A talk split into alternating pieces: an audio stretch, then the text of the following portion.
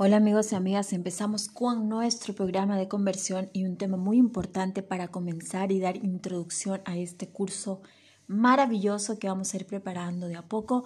Y este es el comienzo de lo que es buscar la espiritualidad a través de la tefila, algo muy muy importante. Entonces, eh, ustedes saben que siempre la persona necesita tener una comunicación mucho más allá no simplemente hablar, sino cerrar sus ojos e internalizarse un poco más. ¿Sí?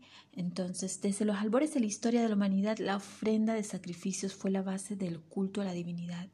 Recién cuando Abraham hace su pacto, como todos ustedes saben, cuando hace su pacto con Dios, surge un pueblo que rompe con los ídolos paganos, con las múltiples deidades y con los sacrificios humanos, para dedicarse a adorar al Dios único, al Dios verdadero, al ser espiritual y supremo. Aun cuando el acto del sacrificio siguió siendo para ellos la forma admitida para expresar agradecimiento, para celebrar las festividades y para obtener el perdón divino, la adoración a Dios no se limitó solamente a la inmolación de sacrificios. Puras plegarias no vinculadas a la ofrenda de sacrificios ya fueron pronunciadas por los patriarcas de Israel. La Torah menciona muchos de estos casos de plegarias, cuando Abraham rezó a Dios, que ubicamos en Génesis en Bereshit 20, 17, y cuando Abraham suplicó a Dios por los habitantes de Sodoma, en Génesis 18, 23 podemos leer, sentó los procedentes, los precedentes que fueron seguidos posteriormente por su descendencia. Las plegarias también servían para acompañar y embellecer los sacrificios rituales. Escuchen bien algo muy importante. Las personas que traían sus ofrendas al templo de Jerusalén en el tiempo del Bet Hamikdash, del Santo Templo, debían recitar plegarias confesionales. Lo encontramos esto en Levítico 5.5 o en Números 5.7. También los que traían las ofrendas de las primicias y el diezmo recitaban plegarias especiales. Esto está en Devarim o Deuteronomio 26, 5, 10, 13, 15. Los levitas en el templo, los leviín en el templo entonaban versículos del libro de los Salmos y los coanín, los sacerdotes, pronunciaban regularmente la bendición sacerdotal, así como otras plegarias y recitaban fragmentos de las escrituras que incluían la Shema y los diez mandamientos. Ay amigos, qué importante que es realmente la tefilá, la oración, qué importante que es esa comunicación que nos trae alivio, que es mucho más que mirar un libro y repetir simplemente, es ponerle la intención, es ponerle la cabana. Y eso poco a poco vamos a ir desarrollando en nuestro curso de conversión al judaísmo y es por eso que he decidido que empecemos con este tema muy importante porque para ir por este camino es necesario saber comprender qué es tefilá y saber hacer la tefilá. No es simplemente repetir palabras de un libro que tenemos, como es el Sidur, que es el libro de oraciones, sino también comprenderlo, sentirlo. Y obviamente se reza en ivrit, pero también al principio se, eh, se aconseja de todas formas eh, leer lo que significa, ¿sí? Para poder sentir esas oraciones, porque es muy importante que nuestras tefilot lleguen al Shamayim directamente, ¿sí? A los cielos. Los representantes del pueblo que se encontraban en el atrio del templo se unían a los servicios con diversas respuestas deprecatorias, ¿sí? Entonces, y cuando tenemos el Talmud que establece que el rezar es un, precepto rabínico, es decir, que así lo declararon los jajamín, los sabios, y está en Berajot 21a, Maimónides explica que únicamente el tiempo para las oraciones, el contenido de las mismas y el número de servicios de oraciones fueron establecidos por los rabinos, pero que la obligación básica de rezar es una exigencia de la Torá, y aquí lo tenemos en Giljote Fila 1.1. No se preocupen si hay algunos términos que ustedes no le entienden.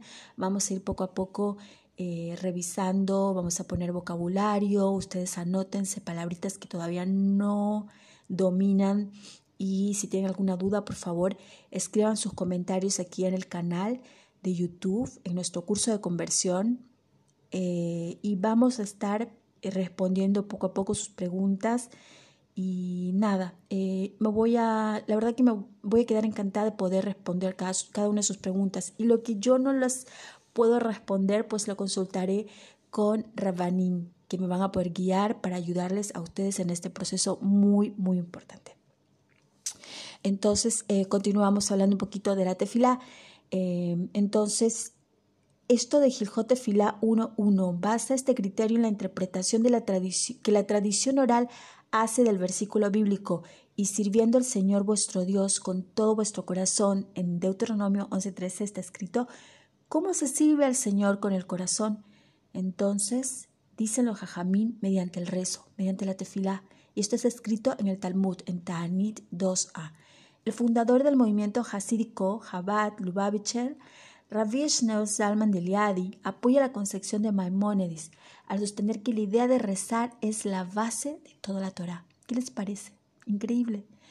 Hasta los tiempos del segundo templo no había plegarias establecidas, ni se habían determinado horas para los rezos como ahora tenemos Shaharit por la mañana, Minja por la tarde y en la noche eh, Arbit o Ma'arif, como algunos lo conocen.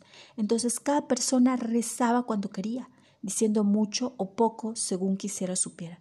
También el contenido de las plegarias estaba librado al criterio de cada uno. La oración era espontánea, una reacción espiritual a las experiencias personales. Algunos rezaban una sola vez al día, otros lo hacían varias veces, algunos extendían en sus oraciones, otros lo hacían brevemente. No había reglas absolutamente. Entonces no había reglas establecidas. Pero nos dice Maimónides en el Jotefilá 1.3, únicamente la recitación de la Shema dos veces por día es un deber establecido por la Torah, ¿sí? la cual señala también los momentos del día para ello.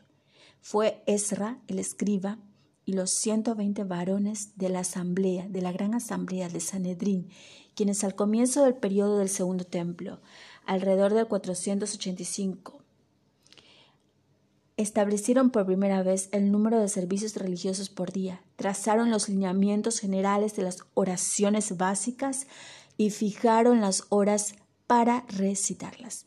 Hace casi 2500 años que establecieron ellos los tres servicios diarios de oraciones. En la mañana, Shaharit en la tarde, Mihai en la noche, Arvit. El número de tres oraciones diarias parece haber sido una vieja tradición israelita entre los piadosos y los devotos. ¿Qué les parece? En el libro de los Teilí, en libros de, los Teilín de los Salmos 55, 18 y en Daniel 6, 11, hay referencias a ello. Se supone que esta práctica fue inspirada por el número de los patriarcas Abraham, Isaac y Jacob. Según la interpretación agádica de los versículos correspondientes en Berajot 26b, la Torá nos presenta a Abraham rezando de mañana. Esto lo podemos encontrar si ubicamos en el libro de la Torá en Génesis 19, 27. A Isaac rezando de tarde, Génesis 24, 63, perdón. Y a Jacob rezando de noche. Entonces, eso está ubicado en Génesis 28, 11. Una fuente talmúdica vincula la tradición de rezar tres veces al día, con los cambios de la naturaleza en el curso del mismo y el deseo del hombre de rendir homenaje a Dios como la fuerza que hace que se produzcan esos cambios. ¿Sí? Eso está escrito en Talmud Yerushalmi Perajot 4.1. Los cambios entre el día y la noche son claros. El más evidente cambio en la naturaleza que se produce en la tarde es el desplazamiento del sol de oriente a occidente. Pero hay también otro cambio menos evidente y mencionado en Génesis 3.8 que es el surgimiento del viento del día, asociado con el atardecer. Este fenómeno se observa claramente en Jerusalén y en otros lugares de Israel, donde en verano e invierno en horas del atardecer se produce un marcado cambio de temperatura con ráfagas de viento. Y bueno, entonces eso podemos aprender un poquito sobre lo que es la tefilá. Entonces aprendemos que los jajamí establecieron las tres maneras de hacer la tefilá por la mañana, por la tarde y por la noche. Shaharit Arvid representando los tres patriarcas, Abraham, Isaac y Jacob. Y bueno, entonces dice Rabbi Yoshua ben Levi, los rezos fueron establecidos para corresponder a las ofrendas diarias en el templo. Luego, porque cuando uno reza a Hadosh es como si uno le ofrece a Hashem una ofrenda. y nada más y nada menos que llevamos qué cosa, amigos y amigas, el corazón. La oración de la mañana corresponde a la ofrenda cotidiana matinal. Shaharit, la oración de la tarde corresponde a la ofrenda de final de la tarde, como dije anteriormente, mi hija. Y la oración de la noche, Arvido Marit, corresponde a la quema en el altar de toda la gracia y los órganos de los sacrificios cotidianos que se realizaban de noche. Eso está narrado en Berajot 26p en el Talmud. Y bueno, también existe también una oración adicional que se hace en Shabbat que se llama Musaf. Se pronuncia todos los sábados y en las festividades de Oraita, ¿sí? que corresponde a la ofrenda adicional que la Torah prescribe para esos días.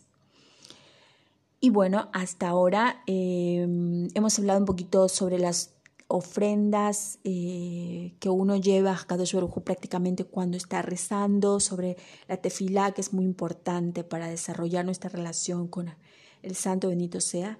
Eh, y bueno, me contenta mucho que estamos poquito a poquito avanzando, así que esto es apenas el comienzo. Hashem, estaremos hablando los próximos temas.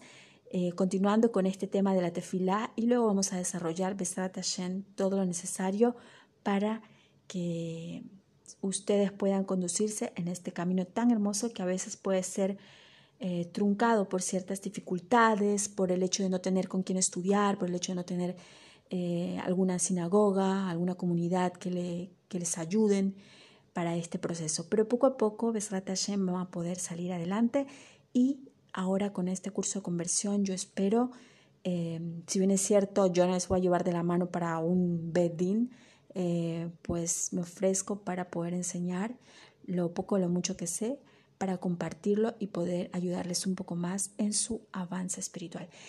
Así que nos estamos hablando muy pronto. Pueden dejar sus comentarios abajo, sus preguntas. Trataré de responder a todos y nos estaremos escuchando muy pronto con el tema de las tefilot. Muchísimas gracias por escucharme. Soy su amiga Esther. Hasta pronto.